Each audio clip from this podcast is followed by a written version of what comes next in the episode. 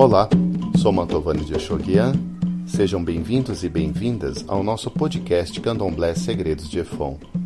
O nosso programa de entrevistas tem o objetivo de oferecer para você o que os adeptos do universo religioso afro-brasileiro sentem e pensam sobre a sua religião na atualidade.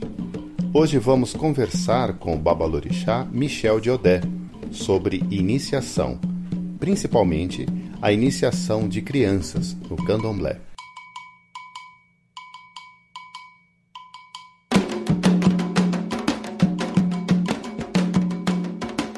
Seja bem-vindo, Babá Michel de Odé. Obrigado. É, quero muito agradecer a você, meu irmão Mantovani, a Andresa, por essa oportunidade de poder falar sobre, sobre candomblé, é, sobre o EFON, sobre as nossas as, as casas que, que são ligadas ao Axé Pantanal, ao Axé Oloroquê do Pantanal. Isso é muito importante, é um trabalho muito legal. Por nada. Estamos aqui também com o Babalaxé da casa. Boa tarde, eu me Aure, eu sou Babalaxé Amaral de Manjá. Temos também a nossa EQED da casa aqui.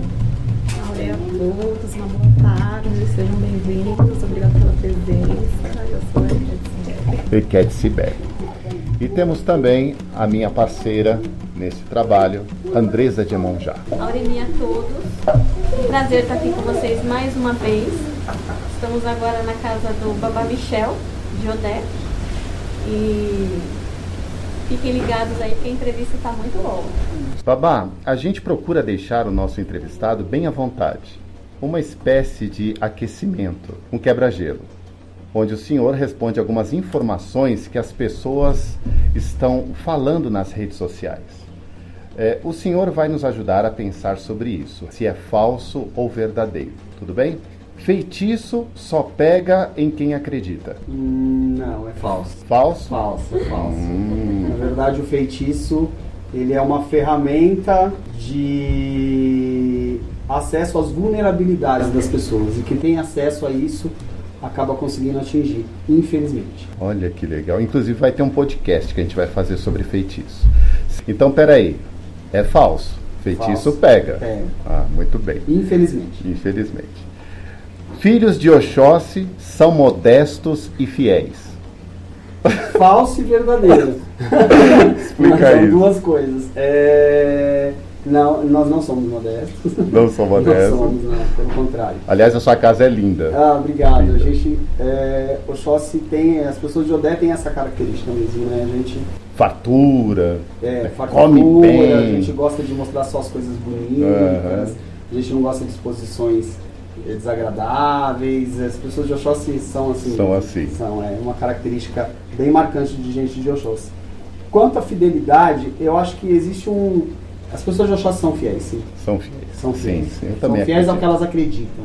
As pessoas é, falam, ah, a gente do Oxóssi é, é galinha, é não sei o que, tem esse mito, né? Então, Tem. E eu acho que isso está muito ligado a um momento da vida Uhum. que está mais lá perto da adolescência e tal. Mas eu acredito que a gente é muito, muito fiel. Muito fiel, sim, ao que a gente acredita. Muito bem, saiu muito bem. Terceira pergunta. Cabeça de Abian não tem dono. Tem dono. Tem dono, sim. Tem dono? Tem dono. Tem dono, sim. Eu, eu acredito é, na configuração energética do avião. Então, é, essa configuração energética, ela pode ser propensa a, a aquele determinado orixá. Então, é muito perigoso dizer que é, não tem dono. Pode não ter uma, é, uma coisa estabelecida, ah, tal orixá. Mas, por exemplo, existem muitos orixás da água, existem muitos orixás ligados à terra. Então, a formação básica energética da pessoa, ela está ligada, sim, a algum Assim, orixá. perfeito, perfeito. Algum segmento, né? Sim, eu acredito também nisso, mas assim, e quanto a, ao Abian, que está naquela casa e o pai de santo acha que já é dele, tem dono nesse sentido? Ah, dono nesse sentido. Ah, desculpa, eu tinha pensado em, em cabeça dono orixá, né? Não, não, não. A pessoa está naquele momento onde ela está conhecendo né, a religião, onde ela está conhecendo a casa, onde ela está conhecendo, inclusive importantíssimo, importantíssimo, porque Olha é uma só. questão de afinidade, né? A pessoa vai ficar na casa do, do, do candomblé, na casa de candomblé por um tempo, e às vezes a, aquela gestão não é atraente para aquela pessoa. Então ela pode mudar, ela pode, na verdade, não só o Abian, né? E ele pode achar até que a candomblé é aquilo, né? E se ele conhece outras, outras casas, outros babalorixás, pode ser que o perfil seja mais adequado, né? Exatamente, Ah, exatamente. Eu acredito nisso. E, e, e quando a pessoa entra para o candomblé, quando a pessoa, ela, ela vem pela festa. Ela conhece o candomblé na festa. Ah, na festa. Ela conhece o candomblé na festa. E eu, eu consideraria o xirê, a festa pública, como 20%. Talvez até menos. Interessante. Então, essa pessoa precisa ter essa vivência, porque candomblé é muito mais do que aquelas três horas de festa, quatro horas de festa. Ali é o público, é o bonito, é o, é o, é o organizado. E o candomblé não é organizado. Nós temos uma divindade Tem no os candomblé. bastidores, Nós né? temos uma divindade no candomblé que é o, é, é o grande dínamo do candomblé, que é Exu. E Exu é caótico. Por isso que o candomblé é caótico, porque Sim. o caos faz o candomblé se movimentar. Então os bastidores do candomblé, ele é caótico. Ele não é essa coisa bonita da festa. Então o, o, o Abian, ele precisa ver esse outro lado. Ele precisa saber se ele realmente é uma pessoa de candomblé. Olha, muito bom. A gente vai aprofundar mais isso.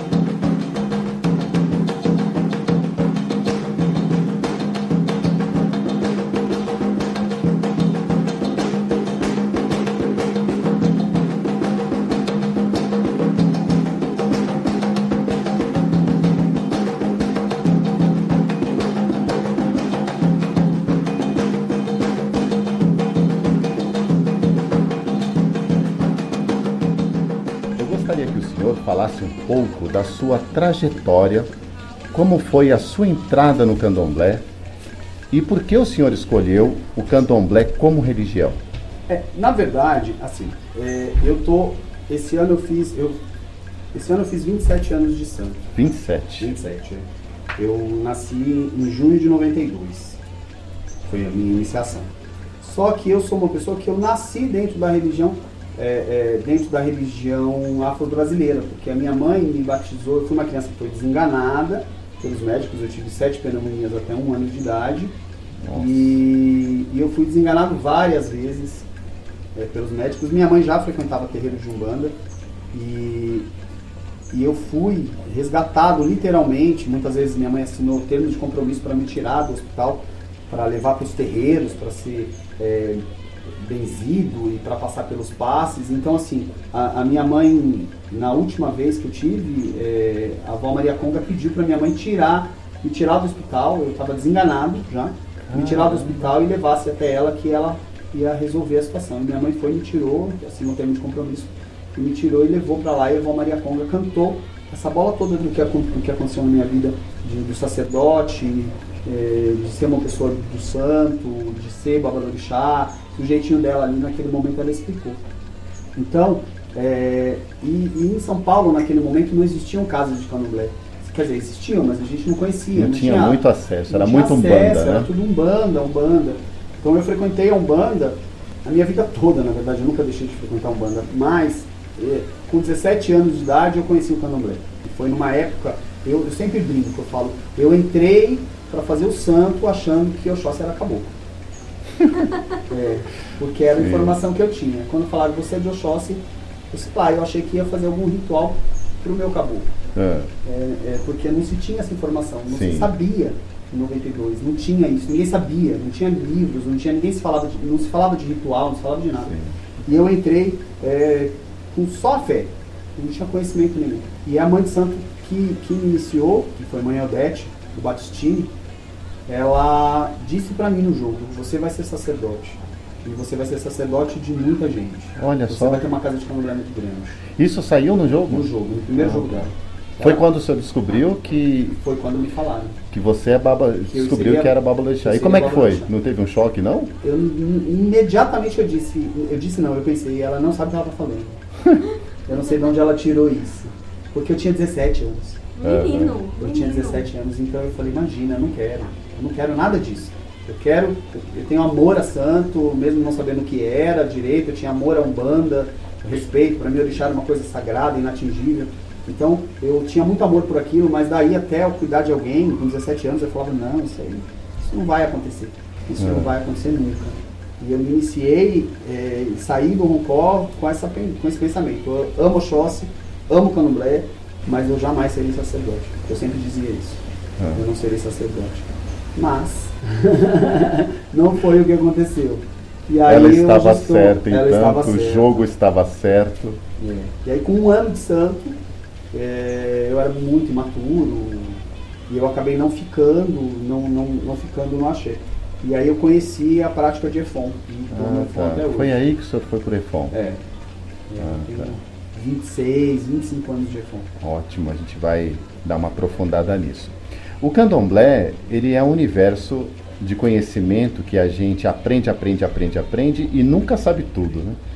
Hoje vamos focar num aspecto muito importante para as pessoas que desejam conhecer o candomblé. Como se dá o processo de entrada no candomblé? Então, eu, eu acredito que, é, que as, pessoas do, as pessoas do candomblé elas são predestinadas. Sim, Eu acredito que é, não é aleatório. Explica isso. não, não é aleatório. As pessoas do candomblé, elas, elas acabam chegando, né? Você vê tanta, tanta gente diferente, que nunca viu candomblé na vida, e de repente quando você vê, a pessoa se identifica e está ali no candomblé. Então cada um tem a sua história, cada um tem a sua maneira de chegar no candomblé. Tem pessoas que ficam 10 anos de abian, tem pessoas que não, já chegam fazendo o santo, que foi o meu caso. Sim. Então eu acho que cada um atende, eu, eu, eu chamo de chamado mesmo. A gente Uhum. recebe um chamado do orixá. Então, e cada pessoa é, vai ter a sua história dentro desse chamado. Esse chamado pode acontecer com muito tempo de abian, ou pode, de repente, a pessoa entrar fazendo santo Sim. e se identificar com aquilo. Então, é, eu acho que cada um tem a sua história. E o orixá, ele, ele é cada um, é, é específico da pessoa. O orixá, ele, ele dá àquela pessoa a oportunidade que ela necessita. Sim, eu acredito. O, o senhor aconselha a pessoa é, buscar sempre uma segunda opinião. Por exemplo, tem gente que vem de outras casas, né? Sim. E como que o senhor lida com isso, com relação à pessoa que, que talvez teve uma experiência ruim, né? E, e como que se dá esse seu processo de acolher essa pessoa na sua casa? Dentro desta pergunta, eu queria entender uma coisa. Qual é o momento que a pessoa deixa de ser um consulente e passa a ser um abiano? Então, eu acho que. É, é, Porque tem essa questão do cliente, né? é a questão do cliente. Eu queria que senhor cli- explicasse o- um pouco isso. o cliente, ele é, um, ele é uma pessoa é, que não frequenta o ritual, que não, não vem na festa. Ele vem por um motivo específico, porque ele está procurando alguma coisa. Geralmente é o quê? Depende do perfil da casa. Depende, Depende da casa. do perfil da casa, entendeu? Então, assim, é, eu não, não, recrimino Uhum. absolutamente ninguém, tá? Não tem Sim. seus motivos e tal. Mas o perfil da minha casa, por exemplo, a gente não tem muito esse perfil comercial, assim. Tá. Esse perfil, claro que a casa de candomblé precisa se manter, claro Sim. que a casa de candomblé precisa de, de apoio financeiro, mas assim, eu, eu não tenho muito esse perfil do cliente que vem resolver o problema amoroso. Amoroso, traga o seu namorado em três dias. É, então eu não tenho, eu não tenho esse tato. Tá. Eu não tenho essa coisa. Eu acho que é, a gente tá para equilibrar a pessoa. Tá. Pra- O seu caminho, então, é o orixá é, e, o, é o orixá. e procurar ajudar psicologicamente, O- espiritualmente o a pessoa. Ah, legal. cada um é cada um. Cada um tem as suas, a- a- as suas necessidades espirituais e cada um. Então, é, eu acredito que se você está equilibrado, é, é, espiritualmente falando, suas energias, seus produtos, suas coisas estão equilibradas, automaticamente eh, as coisas vão fluir na sua vida. E o que for importante para você naquele momento, o que for necessário para você naquele momento, vai acontecer se você estiver Tá. bem. Tá. E qual é o momento que a pessoa torna-se um abiance? Então, o que eu Aí. entendi, só um minutinho, por favor. Pelo que eu entendi, ou as pessoas que vêm até o Baba Michel são pessoas que precisam fazer santo. A maioria são pessoas já encaminhadas para isso, Sim. Ah, sim. entendeu? Então, assim, aqui é uma casa, não é uma casa de, de, de pessoas que vêm para ficar um bom tempinho. Existe sim. Existe mas a, é, mas a maioria já entra, já, já vem, já é predestinada, né? Já, já é trazida até aqui para dar continuidade. Você acertou em cheio. É, pra É fazer isso. santo. É isso. uma Por, casa isso pra que, isso. Por isso que as pessoas vêm Uhum. fazendo é, no- é, boa parte, não Aham. saberia a porcentagem, mas boa parte das pessoas Aham. que chegam, elas já chegam com a necessidade. Isso me assustou muito no passado. Uhum. Entendi. mas hoje não me assusta mais. Então eu já, eu já iniciei pessoas que nunca tinham pisado no candomblé, Olha que que interessante. estão comigo há 5, 6, 7, 8 anos. E quem é que traz? O ori da pessoa, o orixá ou o exu? Como que é esse negócio aí? O orixá. O orixá. Eu acredito nisso. Eu É. acho. Acho que quem escolhe, porque quando, quando eu vim pra cá, uma pessoa próxima disse pra mim, é, você vai abrir axé nesse lugar, é longe, você vai tocar pra árvore e, e pra, pra barranco. Eu falei, eu não sei. eu- No meio do de- mato. de- no meio do mato, no meio do nada. Agora já tem bastante coisa, mas quando eu cheguei aqui era puro mato. Eu falei, então, de repente essa é a vontade de Oxóssi, ele quer que eu toque pra árvore. Porque se ele escolheu, Faz e, e ele escolheu que eu, É, que eu viesse sim. cá, porque antes de. eh, Eu não conheço ninguém no Candomblé que tem muito dinheiro e que vai comprar um terreno na Paulista pra fazer uma roça de Candomblé. Você existe. sempre vai pro fundo, É, né? é. Não, e outra, tem a questão da natureza. tem a questão do, exatamente, Que do é muito espaço. importante, né, Paixão? espaço. Muito importante. do espaço, exatamente. Uma roça de, de Efon é, precisa de espaço. Só os dois irocos já Então, ocupam um é, absurdo, é. né? Então, assim, é, a gente tem que pensar nisso. E quando eu vim pra cá, eu falei, ah, então deve ser essa vontade de Oxóssi, porque... E, e, e não é o que acontece. As E não dá nenhuma chegam- duvidazinha. já chegam pra, pra fazer santo. É. Pra fazer santo. Às vezes me assusta, porque eu viro e falo, não, essa pessoa precisa conhecer o candomblé, vai ser mais um desencontro, mais um. Você faz então esse processo de filtro. Procura conversar com eles, mostrar o candomblé. É, é uma condição de do Abian estar aqui antes da iniciação? Quanto tempo? Ou Teoricamente. depende? Teoricamente. Teoricamente, essa seria a minha vontade, essa seria a minha vontade. É. É dessa forma que eu gostaria que as coisas fossem. Mas Cada dia que passa mais, eu gostaria É. que fosse assim, porque eu já tive muitos desencontros com, com essas questões. Mas é, eu não sei por que não é assim. Porque eu não, eu não, não sou eu que decido as coisas. Ah, que bonito. Não sou eu que decido as coisas. É, é, é o- orixá. Então, e como ele decide, e eu não. Quando mais jovem, eu contestava muito. Hoje não. Eu falo, é assim, pai. Não é assim que eu vou fazer. É como eu estava falando com a Andresa antes. Eu, eu não me considero um sacerdote, eu me considero um administrador da casa de Oxóssi. Ah, que bonito. Então, se ele põe uma pessoa e diz, você vai iniciar essa pessoa, não importa se essa pessoa vai ficar é, três meses, um ano ou 20 anos, como eu tenho gente aqui dentro comigo. Não Sim. importa, isso, isso não me diz respeito. Naquele momento, eu tenho aquela função. E aquela função é determinada pelo santo.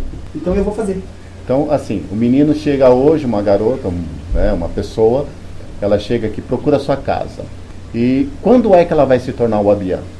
Ela começa a conhecer a casa, eu sempre Uhum. convido, venha na função. Então, assim, aqui a gente tem uma prática de convidar a pessoa para o bastidor primeiro. Ah, legal. O mais Nunca importante. festa, porque é o mais mais importante. importante. Inclusive, a gente cansa de tocar candomblé aqui de roupa de ração.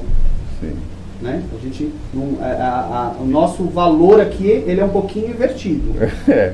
Assim, não estou dizendo nem que é melhor nem que é Ah, pior, estou dizendo que é um pouco invertido. Então, Sim. a gente toca, a gente acabou de tocar uma sequência que foi é, Ipeté de Oxum, é, a gente tocou Caruru, aí fez Ipeté de Oxum, presente das Iabás. Foi tudo no final de semana. Três tirês seguidos. Ah, É, o último a gente colocou uma roupinha Aham. e ok, entendeu? Mas os outros a gente tocou basicamente interno. A gente rodou Ipeté para Oxum, vestimos Oxum maravilhosa porque ela tem que ficar bem vestida. Sim. As Oxuns estavam lindas, os Lomon 10 para rodar o Ipeté. É, mas é, é, era um candomblé praticamente fechado. praticamente fechado. Sim. É disso que eu gosto. Então, é, e aí o, o, o, o, o Abian, é, ele é convidado a conhecer este candomblé. Este. E aí, eu- a, aí a gente tem, como aqui, assim, a equipe é grande, como a estrutura hoje em dia é, é bem alicerçada, então a gente já sabe, chegou a Bian, é, é, automaticamente alguém, um dos babás, uma das iás, Já quer de- começa. já pega aquele Abian, já põe ele na mesa de bicho, Aham. já põe ele para lavar uma louça, já põe ele para Já vai lavar um explicando a banheiro. real. Exatamente, porque ele precisa saber que o candomblé é muito bonitinho, que a goma é gostosa lá, a roupa, tal, tal, tal. Mas eh, até você chegar a isso, existe, você precisa lavar a roupa, pôr ela na goma, pôr ela no varal, você precisa limpar o banheiro, você precisa. Eh, e o exemplo vem de cima, porque aqui em casa todos trabalhamos. Ai, Todos, que bonito. Todos. Muito bom isso. não tem essa coisa do, não, eu sou sacerdote, então eu vou. E o orixá quer isso, né? quer. É isso que ele enxerga. E aprende assim. Na verdade, é o que ele quer. É, é nisso que a gente acredita. Conta pra gente pelo menos três coisas que um Abian deve fazer antes de assumir este sério compromisso da iniciação. Frequentar o bastidor, como eu já disse, Uma, essa é uma. É, ele precisa se informar culturalmente sobre o candomblé. Ele Estudar. pre- Ele, precisa estudar. olha que legal. Porque eu, eu fui, eu fui um, um Iaô que fui moldado na época das trevas, que eu falo. Que é aquela que você não tinha informação nenhuma. Nada. Nada. Qualquer coisa que você perguntava, falava, não está na hora ainda. E essa hora nunca chegava. né? Nunca chegava. Nunca chegava. E aí, E as pessoas até saem do candomblé por causa por conta disso, disso, né? é. Então, só que hoje, hoje as, as pessoas, e e isso não é uma crítica, e é uma crítica, as pessoas que têm essa postura do não, não é hora ainda, a pessoa vira as costas, ela pega o celular e, e acessa o que ela quer. Procura a internet. E ela vai procurar informação naquele momento. Porque Então, tem acesso na internet, né? Pro bem e pro mal, né? Pro bem, pro né? mal, é. Tá indo no, vai atrás do sim, então a gente tem que, se, tem que dar a informação. Ela, não, meu filho, isso aqui é isso, isso, isso e isso. Claro que às vezes naquele momento aquela pessoa não vai conseguir entender aquilo. Sim. É, porque ela Faz não, parte. não tem, é, não está no momento dela aprender aquilo, mas ainda assim você tem que dar a informação. Sim. Esse, acho que esse é o, é o segundo ponto importantíssimo. Terceiro, E o terceiro, não menos importante, é a pessoa entender se ela consegue conviver com a dinâmica social do candomblé. Que é o mais explica difícil. isso. Explica legal isso aí que eu achei muito interessante. Porque a dinâmica social do candomblé ela é muito diferente da sociedade que a gente vive. Sim, concordo. A dinâmica do social do candomblé, ela está é, congelada nos anos 70, nos anos 60. De como as pessoas se relacionavam com os pais naquela época. Que você não podia sentar à mesa com seu pai, Hum. que você para falar com seu pai você tinha que se abaixar, que onde os adultos estavam as crianças não estavam. Isso é uma dinâmica social que não existe mais há muito tempo. E essa é a dinâmica social do candomblé. A impressão que a gente tem é que ter isso é o que provoca a essência de você. Não, é só um código É social. um código social, É um muito código bom. social. E é um código social que evidentemente vem sofrendo alterações. Uhum. Porque eu fiz Precisa, né? santo, sim, eu fiz santo numa época que não é tanto, gente, não é tanto assim, eu não considero tanto assim, Ah, mas eu fiz, mas é, 30 mas anos quase. passou muito rápido. Mas assim, é, aonde eu só me dirigia à minha mãe de santo, eu só falava com ela se ela falasse comigo. Se ela não falasse comigo, eu não falava mais.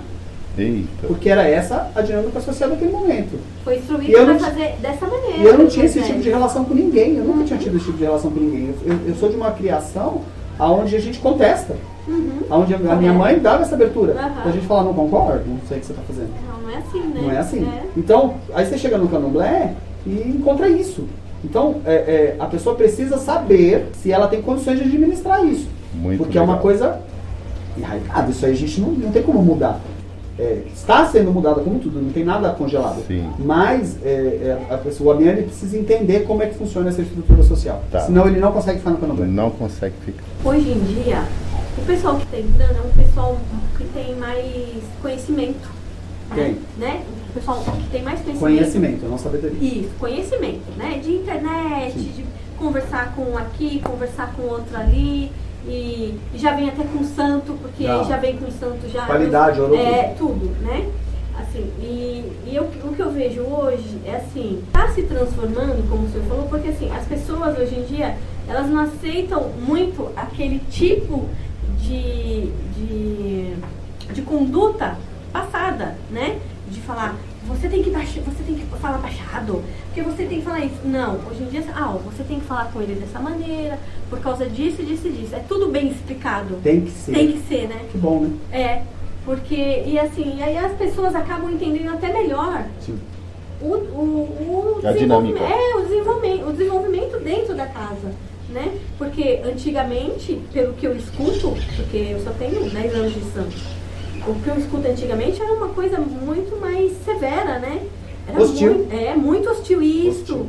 Então, assim, e, e não dá mais pra ser, eu acho, eu, na minha opinião, Andresa, não dá mais pra ser dessa maneira tão violenta, né? Porque as pessoas hoje em dia não aceitam muito Elas não isso, ficam, né? é, elas Elas abandonam não quando é.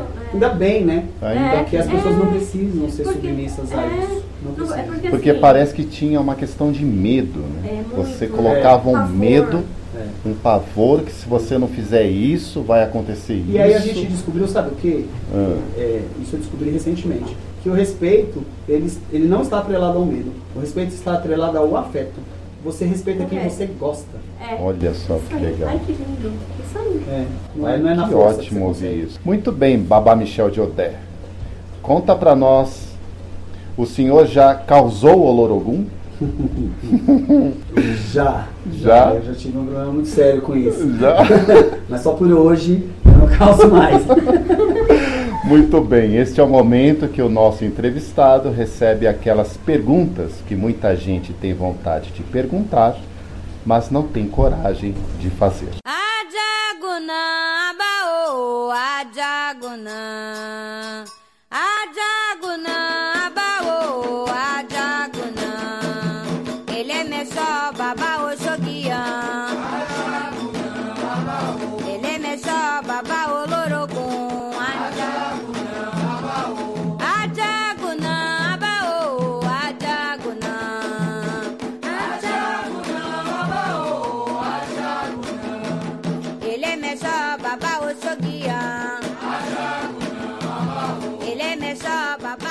Perguntas dos nossos seguidores para o nosso entrevistado.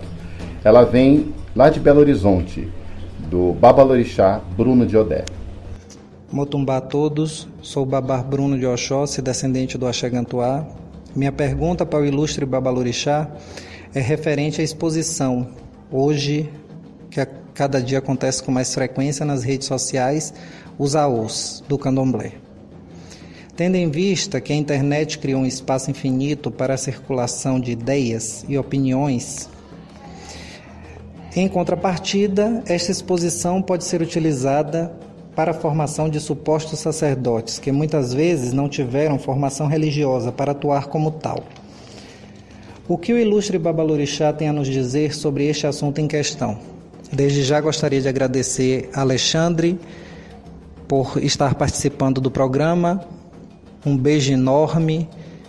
Que Oxóssi cubra você e sua família de bênçãos. Um beijo imenso a você também, Andressa, que está aí participando. Que cubra sua vida também de, de muita prosperidade, muita fartura, muito êxito na vida de vocês. É, o Tumbaxé, Aure, meu irmão, querido de Oxóssi, como eu, Baba Bruno. Então, é, meu irmão, eu acho assim, o candomblé, ele, ele passou por uma fase muito, onde as coisas eram muito fechadas, onde as pessoas não tinham acesso, eu brinco, falo que era a época das trevas, como eu disse anteriormente.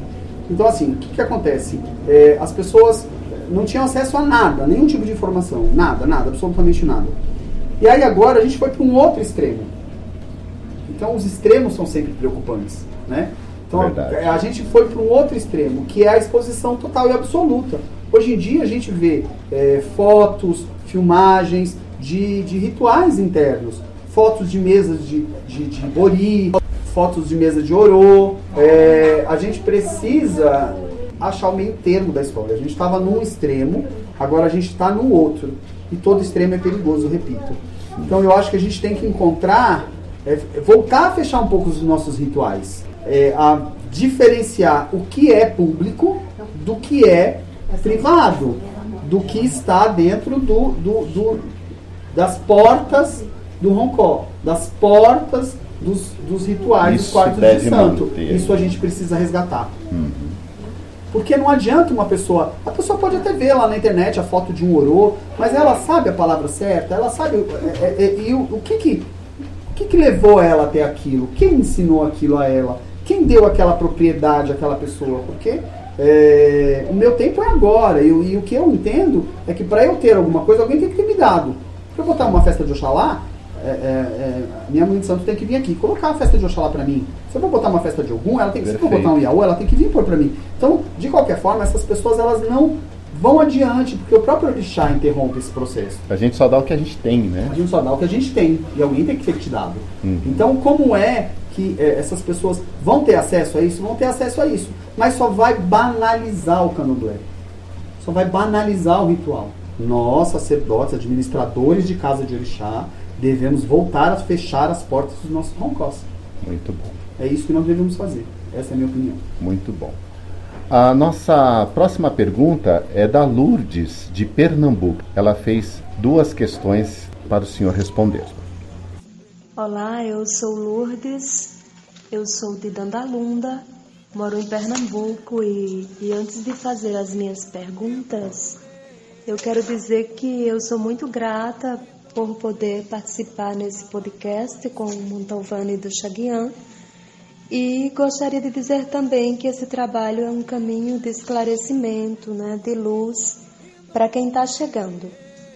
Então, é, primeiro eu vou perguntar para o Babalorixá Michel Dodé sobre esse caminho, sobre, sobre uma dúvida que eu tenho e que nasce com essa minha busca é, eu preciso contextualizar para que a pergunta fique bem compreendida. Eu moro numa cidade do interior que não tem tantas casas de, de candomblé e para conhecer eu viajei para Alagoas. Eu fui para Maceió e lá eu conheci três casas, uma de culto a Vodum e duas de culto a orixás. Depois eu viajei para São Paulo e conheci uma casa de Angola. Até ali eu nem sabia que existia Inquice. Então, é, a minha pergunta tem a ver com essa diversidade de cultos. Como eu vou saber a que nação eu pertenço? Então, Lourdes, é um prazer estar falando com você, é um prazer é, estar podendo responder isso para você. Eu acho que é, que na verdade os inquices, voduns, orixás, é, são releituras de uma energia. Eu acredito que é, a, a, nomenclatura e o ritual empregado dentro de cultura X, Y Z é, é uma questão de, de um processo cultural, de um processo é, religioso, até étnico. Né? É, então ele está dentro desse processo. Mas a, a, energia é a mesma. Ah, mas é, culturalmente é? Não, culturalmente não é. Mas eu acredito que nós temos uma, uma predisposição energética a um determinado culto.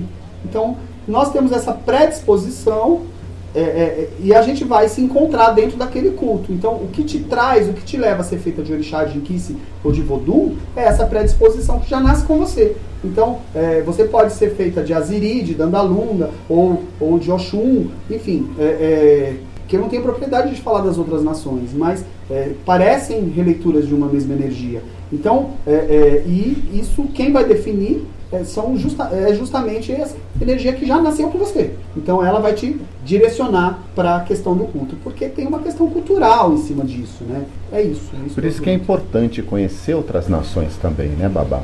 É importante, é importante. Eu tenho uma visão meio romântica para essa coisa, tá? Eu acho que quando você se encontra, quando você, você pisa num lugar e você. Eu tive isso no Pantanal. Uhum. É, você pisa num lugar e você, você tem o, o sentimento de pertencimento.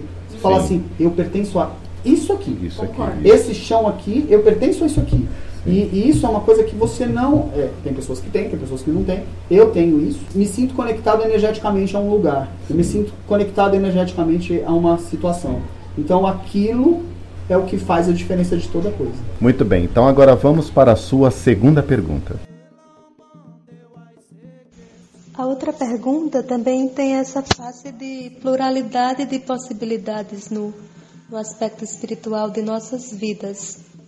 A gente se depara muito ultimamente com adeptos do candomblé que fazem questão de uma separação absoluta em se tratando de fé.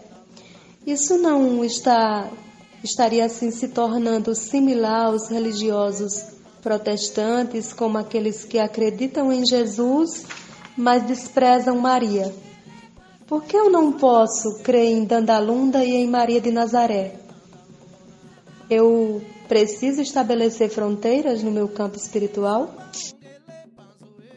Então, meu irmão, eu acho assim, é, eu tenho uma outra visão a respeito disso. Eu acho que de um, de um tempo para cá, eu tenho ouvido muito, eu, eu não sou uma pessoa muito popular, mas eu tenho ouvido muito as pessoas dizerem coisas do tipo Queto puro, Efon puro, é, Ifá puro, Umbanda pura. Então, assim, isso eu, eu não sei exatamente o que isso quer dizer. Porque. Nem da África, né? então, então, assim, o que acontece? Quando você, é, é, você fala uma coisa dessa, é, eu não sei qual é o intuito das pessoas que dizem essas coisas. Hum. Eu acredito que ah, seja sabe sim, sabe sim. Você está me induzindo ao louro. Então o que, que acontece? É, existe uma, é, uma necessidade, como um marketing, de não, eu sou de nação pura, tá? ignorando o processo histórico. O processo histórico não só do candomblé, mas o processo histórico da pessoa, do sacerdote que está à frente daquilo. Sim. Então, dá para falar do candomblé da Bahia sem atrelar o catolicismo? Não. Impossível. As pessoas continuam lavando a, a escadaria do Bonfim, as Sim. pessoas continuam. É, é, eu não vivi essa época, meu avô é, meu avô Cristóvão faleceu na, na, década de 80, eu fui santo em 92, então eu não o conhecia, eu só conheço de histórias o que a minha mãe fala. Mas é, ele ia à missa todos os domingos. E a missa, rezava missa, terço. Ele rezava terço. Exato. Ele tinha um Santo Antônio, tinha não. Esse Santo Antônio está lá no Pantanal, tá. no museu. Então, assim, dá para falar do candomblé da Bahia sem falar do catolicismo? Não, não dá. Então, existe uma estruturação ali que está dentro do catolicismo. Ah, não, aí ok, vieram outras pessoas, releram tudo isso, e tudo bem, a gente aceita, mas não dá para negar isso. É. Então, então, é, é, é, eu já vi, por exemplo, é, não é segredo, eu sei, tem irmãos de santo nossos é, que, dentro da sua história, que tem tempo na casa deles assentado. Sim. Então, alguma coisa de Angola passou por ali. Né, e por que eu, não respeitar? Então, né? por que não respeitar essa história? Dá para falar do candomblé do Rio de Janeiro sem falar dessas influências? Impossível. Impossível. Dá para falar do candomblé de São Paulo sem falar da Umbanda? Impossível. Todos os, os babalorixás, ou todos é muita gente, mas a maior parte dos babalorixás da minha época, é, que fizeram santo na minha época, todos vieram da Umbanda. Sim. Então, hoje, existe um, uma, uma coisa do, não, eu sou nação pura, não sei o quê, mas faz a sua festa de Exu, mas faz a sua festa de caboclo, seu caboclo sai no toté, toté de manhongue, manhangolê. Então, assim, faz a sua festa Sim. de Herê, não é isso? Então. E por que não, né? Por, tem que fazer. Então, uhum. se ela é devota de Maria de Nazaré e ela é feita de Dandalum, tudo bem, ela pode fazer isso. Candomblé não. É, é, é, a gente não, não é isso, a gente é plural mesmo. É, faz parte da nossa formação. Não dá para você chegar para mim e falar, Babá Michel, é, o senhor é, é Efon puro. Eu, primeiro que eu não sei o que é Efon puro, porque eu não nasci no Efon, uhum. eu nasci no quê? Mas, e, e segundo, que é, eu não posso ignorar a minha Umbanda. Não Sim. posso ignorar, eu nasci nela. Eu não posso ignorar o veio é, é, espírita da minha uhum. família. Não, isso me formou, isso me, me, ajudou a trazer até onde eu, onde eu sou hoje, o sacerdote que eu sou hoje. Né? Então, pode. É Vai lá na Maria de Nazaré e louva. E eu tenho amigos que fazem novenas isso. e uhum. tudo bem. Sim. Tá, vou fazer o culto de orixá? Dá para misturar? Não dá. Eu, eu, eu continuo seguindo a Umbanda. Dá para misturar com o candomblé? Não, não dá. Mas eu não vou abandonar, porque isso faz parte da minha estrutura. Sim. E a gente precisa parar com essa hipocrisia de, de, ah, não, se você é de orixá, então não.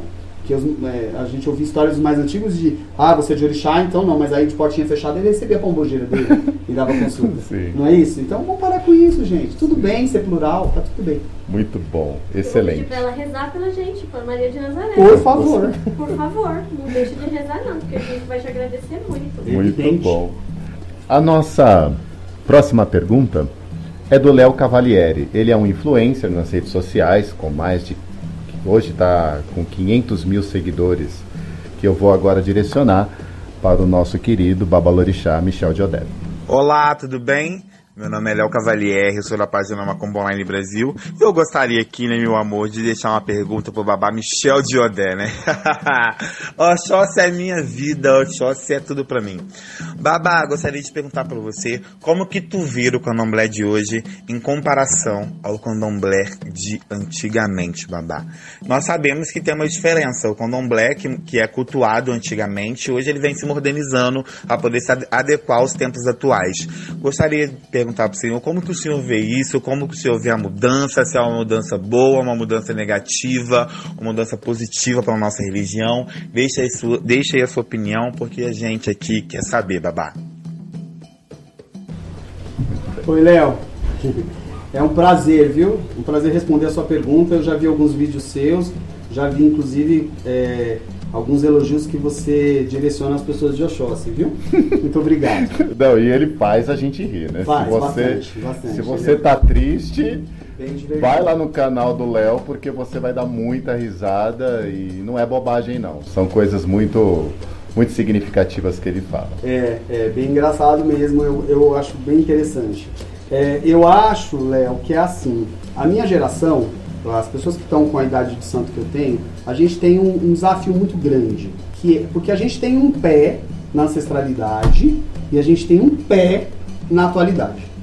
Então o que, que acontece? É, Eu estou no meio da história. Se, se você pegar, por exemplo, uma pessoa, uma Agbá, como a minha mãe, que tem mais de 60 anos de santo, ou muitos outros, eles, eles têm essa, essa, essa visão do antigo, porque eles viveram essa época muito mais tempo. Nós não, nós pegamos essa- esses últimos 30 anos, que é mais ou menos a idade de santo que eu tenho, onde você tem é, os nossos, os nossos, as pessoas que nos iniciaram, que eram completamente tradicionais, antigas, com a, visão antiga do candomblé, e nós temos a demanda das pessoas que nos procuram com uma outra visão, num outro momento da vida. Então, é, é um malabares você administrar o antigo com o atual. Porque o atual, ele vem com toda uma gama de coisas, porque o que, o que, a pessoa do candomblé antigamente tinha? Qual era o trunfo? A informação. E hoje a informação é pública, para quem quiser. Verdade. A informação, a sabedoria de como usá-la é outra coisa. Mas a informação ela é pública. Então, isso a gente não tem mais como refém. Não tem mais como refém. Tipo, você faz o que eu quero, eu te dou a informação. Então, isso não existe mais. E aí, o que, que vem depois disso? O diálogo, conversa, a conscientização. Então, não adianta você querer colocar essas pessoas que estão chegando no candomblé hoje num formato do antigo, porque você não, isso vai inviabilizar o candomblé. Mas você também não pode avacalhar as coisas de uma maneira e banalizar as coisas de uma maneira como se aquilo fosse nada. Como se jogar aquilo como se aquilo fosse nada. Então, é um malabares. É um malabares. Então, é, é, é- esse é o grande desafio do sacerdote hoje. estrutura, né? Tem que ter essa estrutura para esses dois mundos. Porque né? você vai, conciliar, você vai né? conscientizar. Hoje você É, tem que incluindo, conscientizar o né? adepto de olha, meu filho, calma. É. As coisas têm tempo.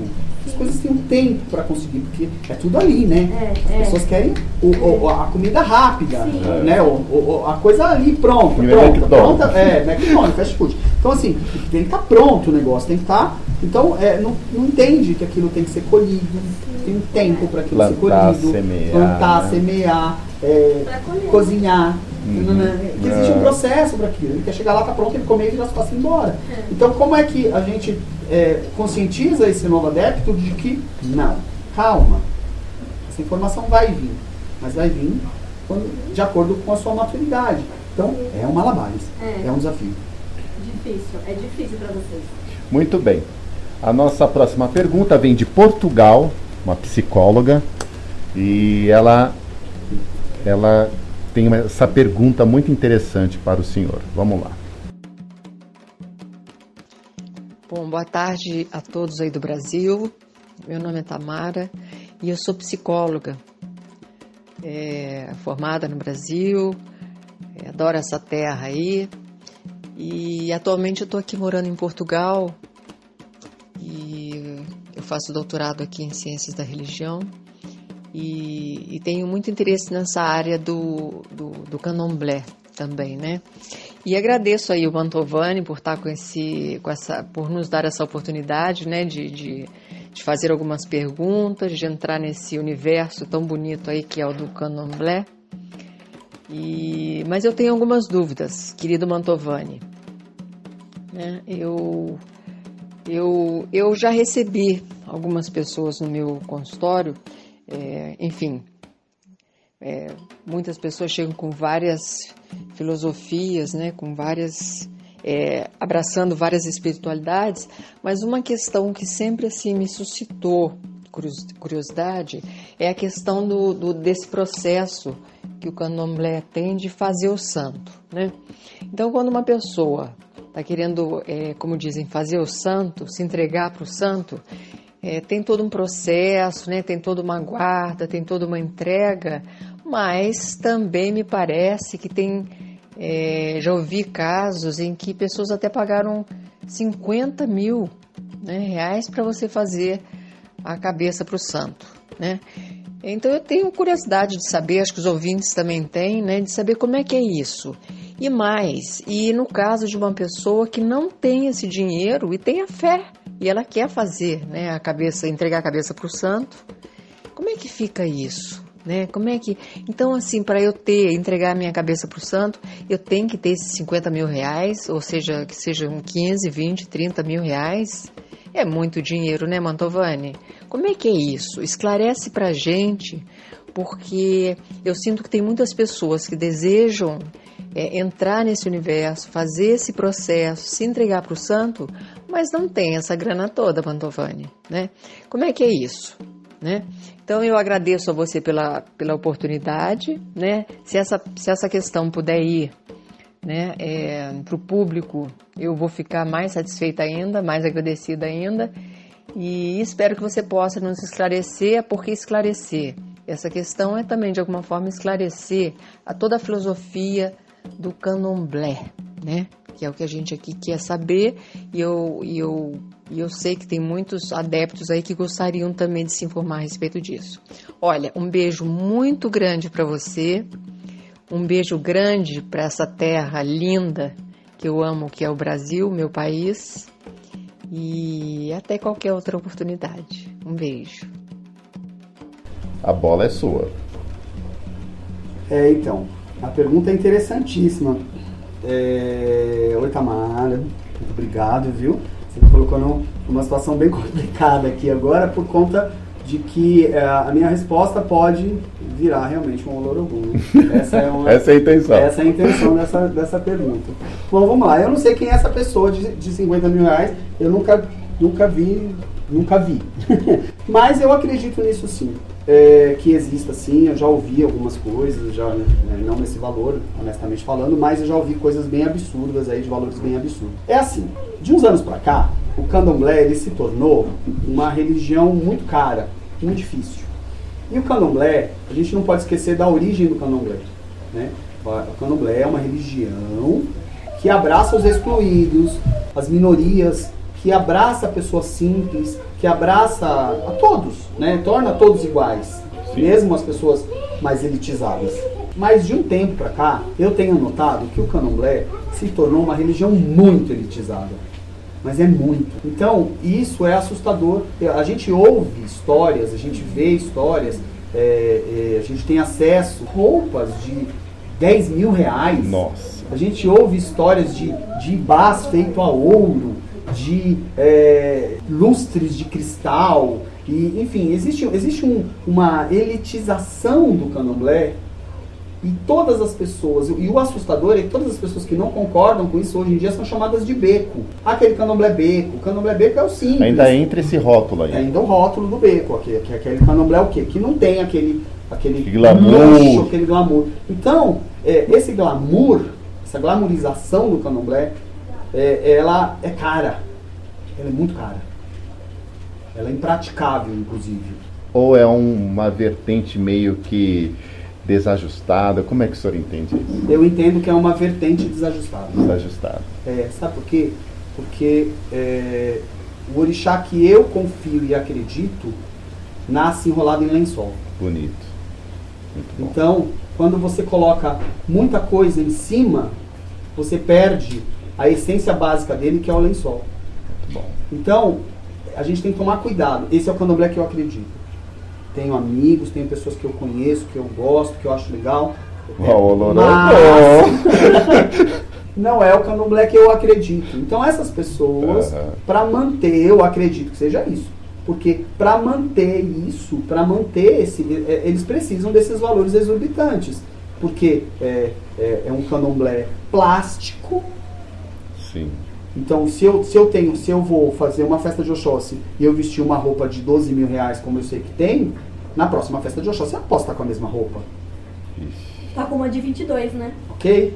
Então, e aí existe um- uma cultura no candomblé atualmente de que mostra que essa é, é, que é, pai de santo bom é aquele que tem essa é, que ostenta.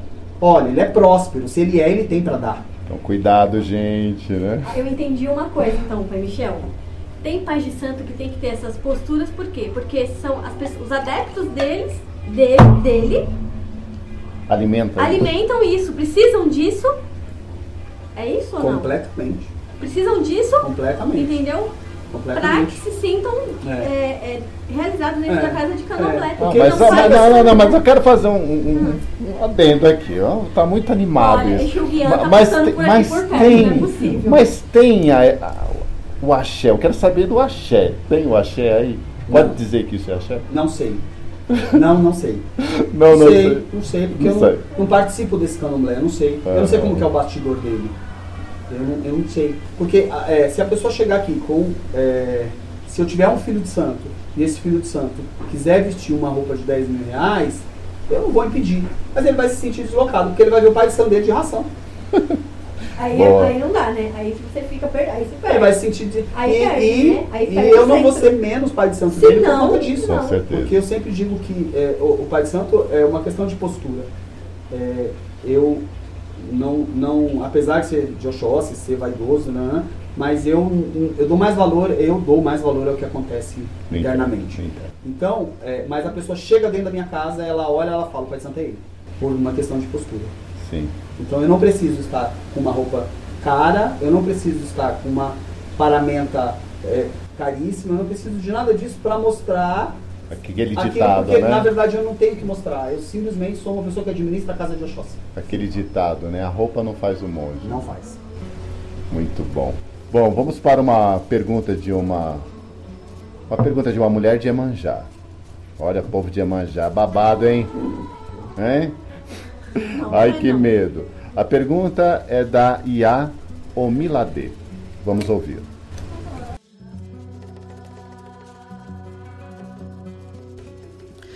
Olá, aqui quem fala é Yaomi Ladê.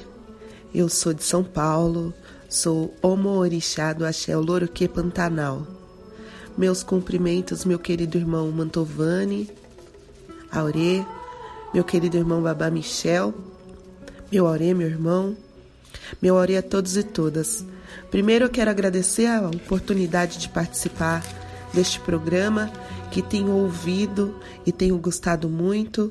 Nós cada vez mais precisamos mesmo falar sobre nós, né? discutir assuntos que são pertinentes à nossa comunidade para que avancemos. Então, a minha contribuição de hoje é uma pergunta ao Babá Michel, e eu acredito fielmente que ele vai tirar essa pergunta aí de letra. Querido Babá, qual é o suporte que nós, sacerdotes, devemos dar a uma família de criança recém-iniciada para seu retorno à comunidade escolar? É nosso papel, tendo em vista aí as agressões do racismo religioso, acompanhar a família e a criança no seu retorno à escola? Como devemos proceder? Deixo aqui a minha contribuição, o meu abraço e o meu beijo na cura. Até logo, meus irmãos. Beijo na cura e Amon Jazz. Vamos lá.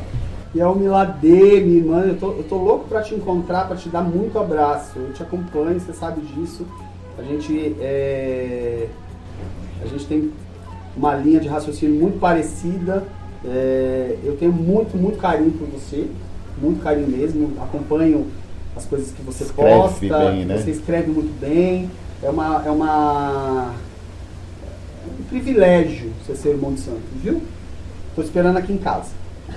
pra gente bater um papo, tomar um café. Faz tempo que a gente combinou isso. Então, minha irmã, é, a casa de Oxóssi tem uma característica de uns anos para cá muito peculiar. A gente tem iniciado muitas crianças aqui. A gente está, inclusive, é, em várias é, segundas gerações, onde os pais são iniciados aqui e os filhos agora começaram a ser iniciados. Então a gente, é, é, no começo, como tudo, eu sempre me assusto, né? Porque é, é, as coisas aqui elas vêm em blocos. então assim, é, de repente Parece a gente começou, se juntam, né? é, de repente a gente começou a, a fazer muita criança e os meus filhos, a vinda dos meus filhos também para casa, meus filhos carnais. É, e essa iniciação de criança se tornou muito, muito comum aqui em casa. Então a gente teve que se preparar para isso.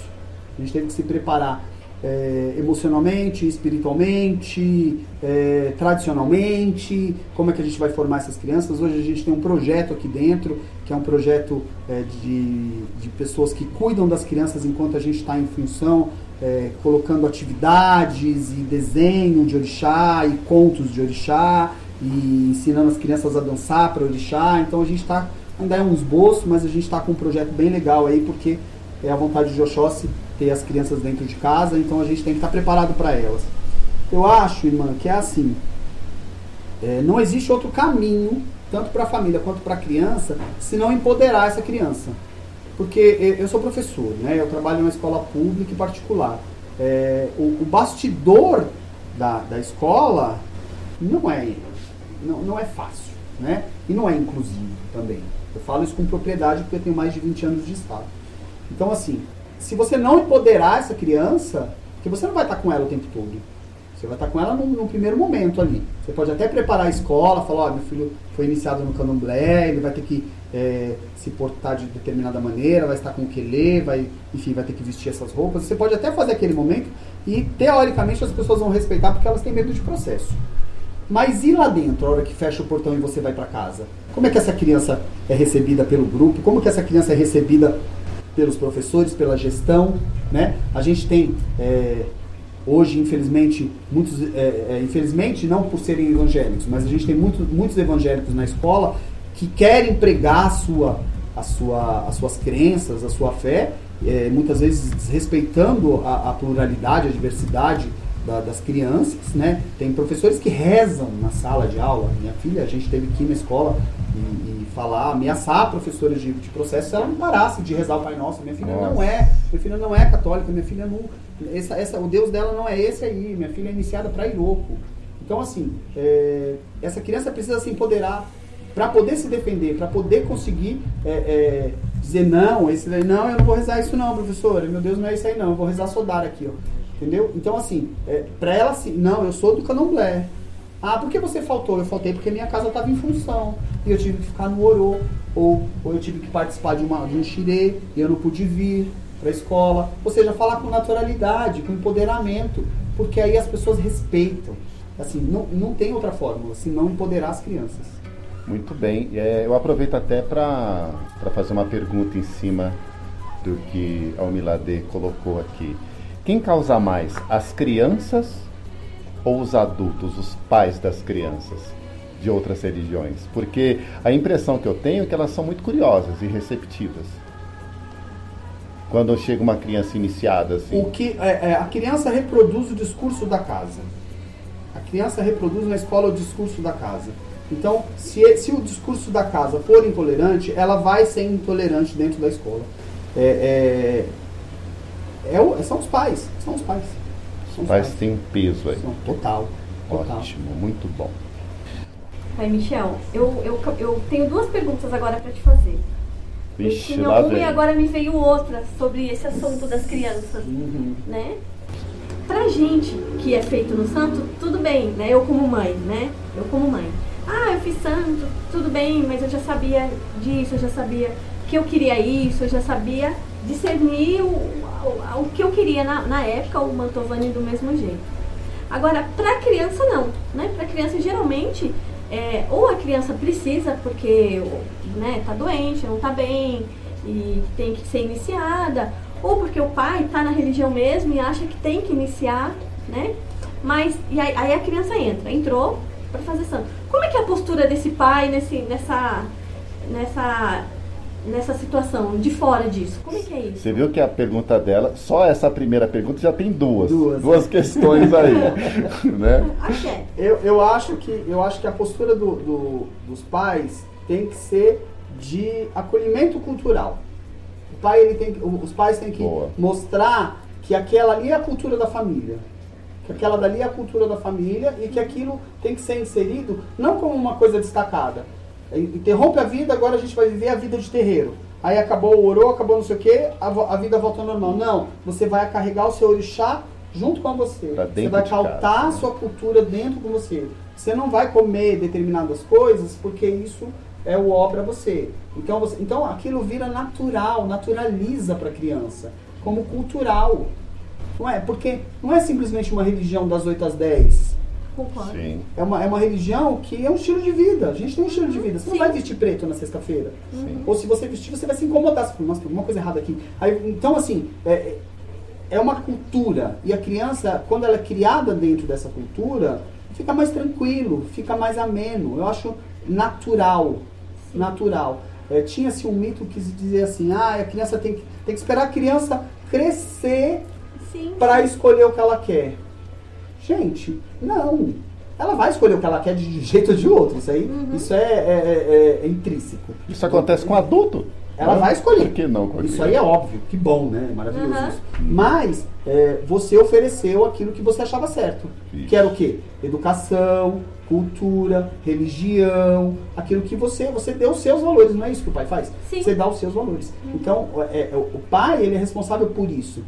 Pode ser que a criança não siga, pode ser que siga, mas isso não, não tem, Só é uma caixinha só de, é, é uma caixinha surpresa. né? E tudo bem, se Sim. de repente lá na frente ele decidir que ele não vai seguir a cultura de orixá. Mas aquela cultura que você deu a vida inteira vai alicerçar ele. Uhum, entendi. Os valores que ele aprendeu dentro do candomblé, que é a irmandade, o respeito à, à- à idade, o respeito aos mais velhos, é, é, a, a hierar- hierarquia do candomblé. Muito Não a hierarquia ruim, Uhum. mas a hierarquia positiva do candomblé. Tudo aquilo Respeitar vai servir. velhos, né? É, aquilo ali vai ser um alicerce para ele, mesmo que ele vire budista ou qualquer outra coisa, ele vai ter os valores dele. Então você cumpriu o seu papel. Entendi. Porque na- eu antes, quando eu eu engravidei das meninas, né, e, e eu tive as meninas, eu não queria iniciá-las. Eu achava que não tinha nada a ver. Eu achava Sim. que não tinha nada a ver. Sim. E aí o Alexandre conversando muito comigo falou, mas peraí, qual é a sua religião? Você tem amor? Eu Falei, tenho. Por que você não quer que as meninas se iniciem? Por que elas não podem ter o, mesmo amor? E eu me preocupei muito quando eu comecei a ver a Pietra não querer aceitar a, a possessão, né? Tanto dele quanto a minha. Uhum. De chorar, de ficar triste. Eu tô passando uma informação errada pra minha filha. Tem que naturalizar Sim. naturalizar. Porque é, eu vejo as crianças, ninguém aqui chega pra criança e fala assim, senta aqui que agora eu vou te ensinar tal coisa. Não, ela tá brincando aqui e ela tá Brincando, aprendendo. aprendendo. E ela tá aprendendo. Isso Daqui a pouco ela tá brincando de fazer xirê lá dentro, respondendo o que você acabou de cantar aqui, Aprendendo Yorubá, aprendendo em dançando, Yorubá, né? dançando, sem ninguém chegar e falar, agora vamos aprender a isso aqui. Agora vamos nisso aqui. Eu lembro que eu fui fazer um, um ritual de, de babá, há uns anos atrás, e, e foi um ritual que tinha poucas pessoas, e eu notei, eu comecei a cantar, e eu, eu comecei a ouvir uma vozinha respondendo lá atrás, era minha filha, que tinha quatro anos na época. Nossa, quatro anos, ela estava respondendo bonito. orô de babá. que lindo. Eu nunca sentei com ela e falei, agora eu vou te ensinar orô de babá, tá bom? Então, naturalizou. Sim. É natural. Ela está crescendo, nessa, eles estão crescendo nessa cultura. Olha que bom Que ouvir isso. Parabéns, obrigada. Tem mais uma pergunta que a Andresa tinha colocado e essa questão realmente da essa criança que precisa ser iniciada é mais em processo de doença? Como é que se dá esse processo na criança? Porque eu sei que o adulto, as pessoas que começam a frequentar, começam a participar, um ouro aqui e tal, aí começa a sentir um trelelê, né? Eu, como a Andresa contou, né? Que ela depois ela passa a bolar, foi a primeira vez também quando eu entrei no candomblé. Então, no- isso num adulto, eu acho que é muito tranquilo a gente assimilar e falar, bom, acho que está na hora de fazer esse santo, ou de começar a seguir essa religião, ou eu tenho alguma coisa. Como que isso se dá na criança? É o mesmo processo ou não? Então, é, é, é individual. Isso, Ah. é, isso é de cada um.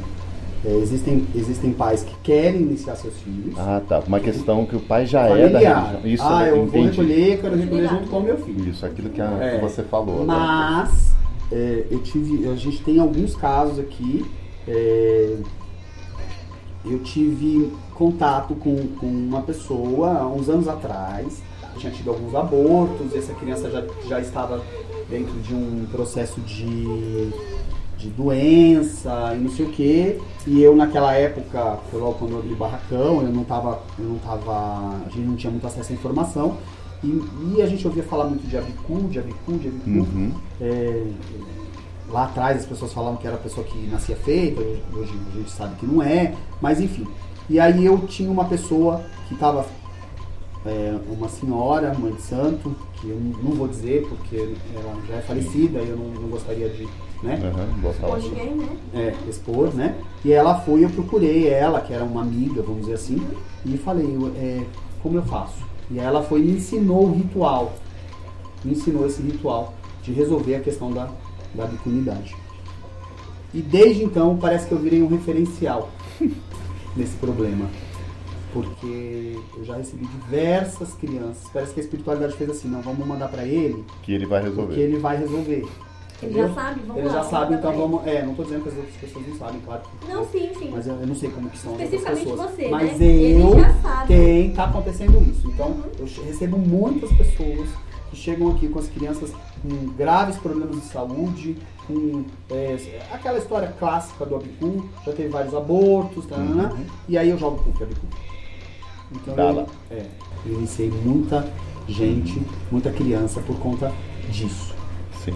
E muitas vezes não querendo, assim, é, eu, mas é tão novinho, três meses, tão difícil, sabe? A gente fica com medo, é, crianças às vezes debilitadas, doentes. Isso foi no começo, né? É. Hoje, hoje Às, às vezes me Ainda assusta dá. um pouco. Aham. É muito difícil você chegar para uma mãe e falar o seu filho tem um problema sim. que ele pode não aguentar, Uhum. né? Então como é que você passa essa essa segurança de mas fica calma, eu sei o que está acontecendo, a gente tem propriedade aqui para resolver isso, a gente consegue, a gente, Tá. entendeu? Então assim tem tem acontecido constantemente. Isso explica muito o- este movimento de crianças iniciado na sua casa. Boa parte. Boa parte.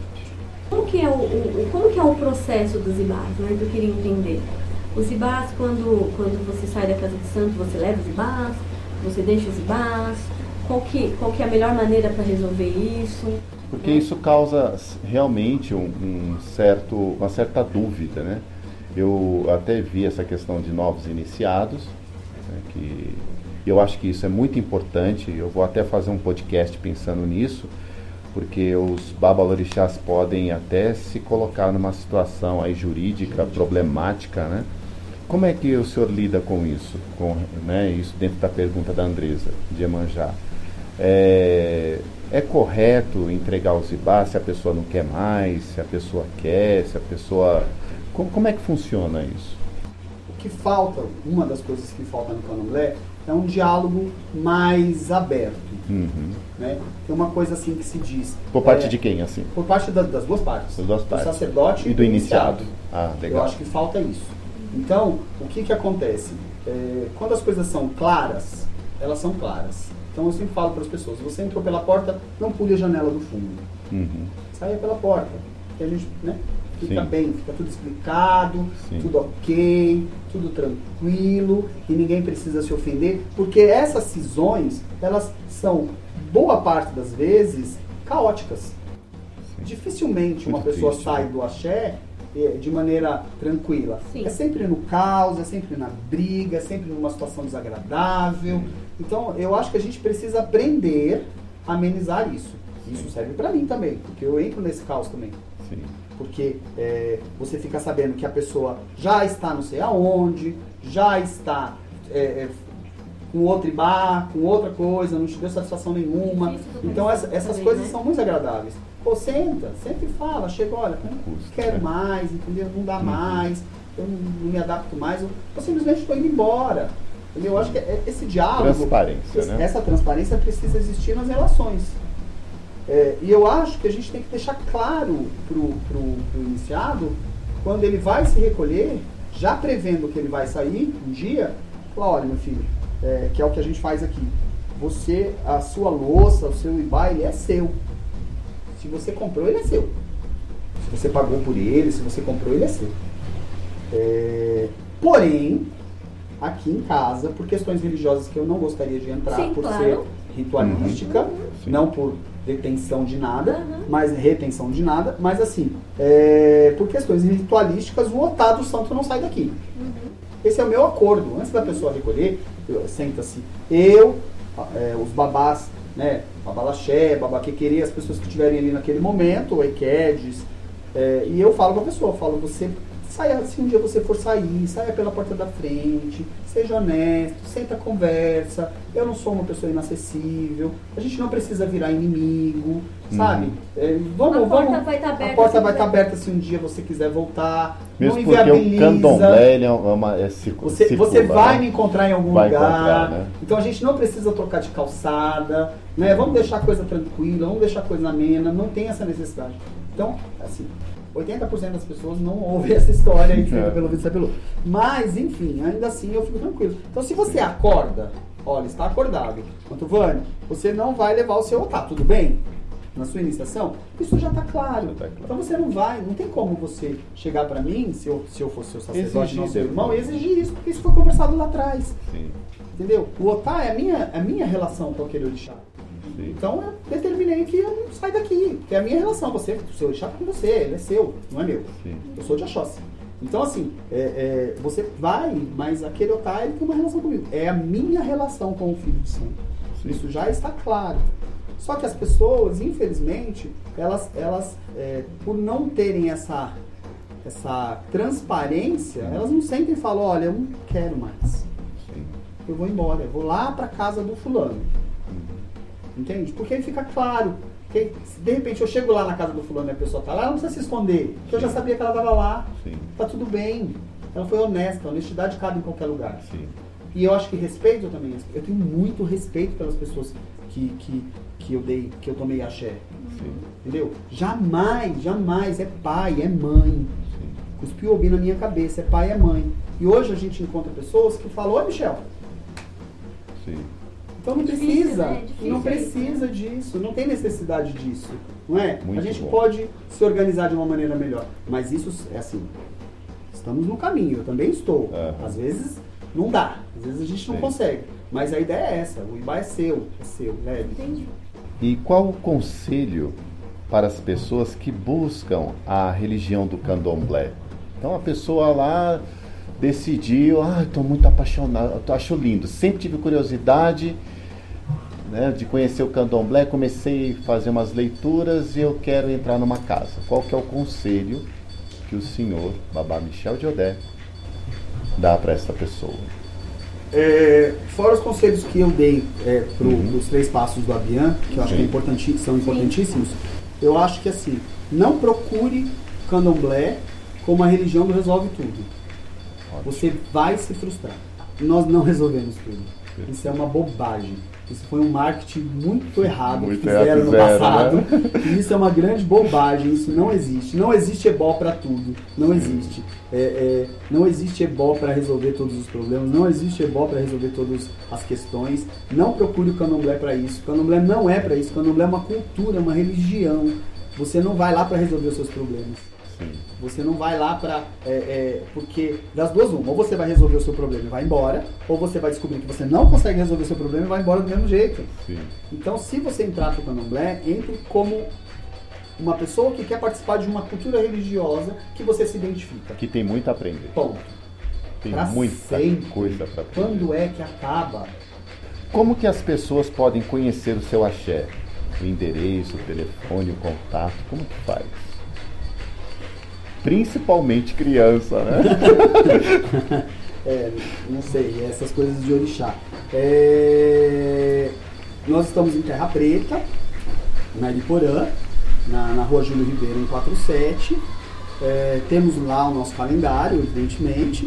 As nossas festas são é, Nós, nós recebemos todas as pessoas que vêm em paz, pessoas que vêm de coração aberto, que vêm para louvar o orixá, para respeitar a casa do alheio, para é, respeitar a estrutura que tem aqui, respeitar os orixás que estão nessa terra. A gente está aberto a pessoas que, é, que queiram realmente é, somar, é, agregar e estar junto com a gente louvando o orixá. Sim. É isso. Muito bom.